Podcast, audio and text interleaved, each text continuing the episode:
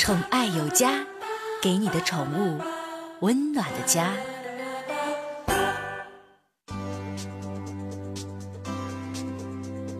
宠爱有家，给您的宠物一个温暖的家。我是您的好朋友小克。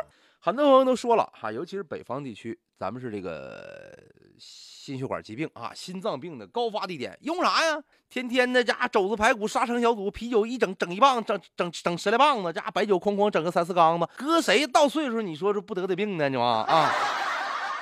那得病怎么办呢？得病得治，尤其是心脏性的疾病啊。咱们都都知道，说有有的人呢心跳过快啊，一分钟蹦的一百三四十下，有的一分钟蹦的二三十下，不不对对对，呃五六十下，二三十十下太吓人了，睡觉直接就过去了，是吧？啊，那你这个情况需要怎么进行一个治疗呢？哎，现在的科技太强大了，你不蹦不了那么快吗？哎，我给我给我给你加个电动小马达，哒哒哒哒哒哒哒哒哒哒哒哒哒哒哒哒，哎，装心脏起搏器。给人装心脏起搏器，那现在技术已经相当成熟了啊，国产的、进口的啊，哪个医院都能做。但是您听说过给猫装心脏起搏器的吗？真是不多见。最近呢，英国英国在这个英国的曼彻斯特郡就有一只猫心脏有问题了，人家心脏人家猫的心跳也都知快，当当当当，这猫是当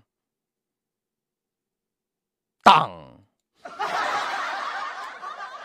慢呗，你这不这这有心脏病了？说那你怎么整呢？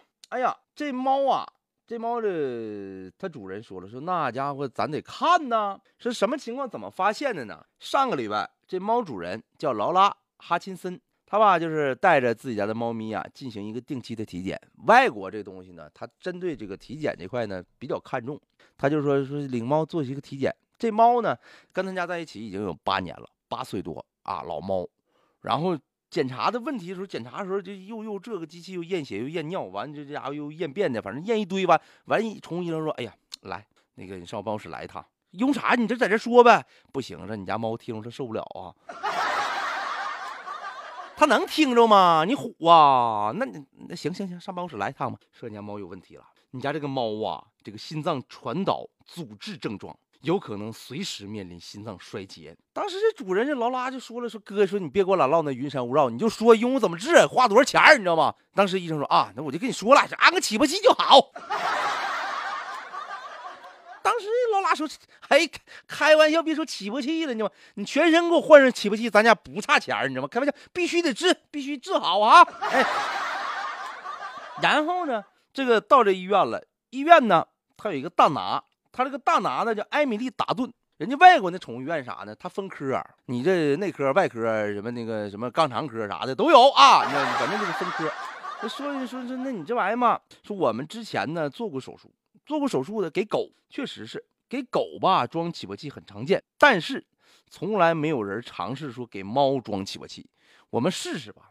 你别说，你钱花到了之后，完你治不好，完你就上我们这一顿作，你知道吗？当时老拉说不能，不能，那你开玩笑，那我还敢杀人呢？我顶多整人堵你家门呗，是吧？啊，那来吧，那是治吧？治之前呢，还得签协议。为什么签协议？大家也都知道哈，手术你得麻醉，那你不能活嘎呀，咔咔直接嗷一顿蹦，肠子喷一脸，那能行吗？那你你那个得麻醉。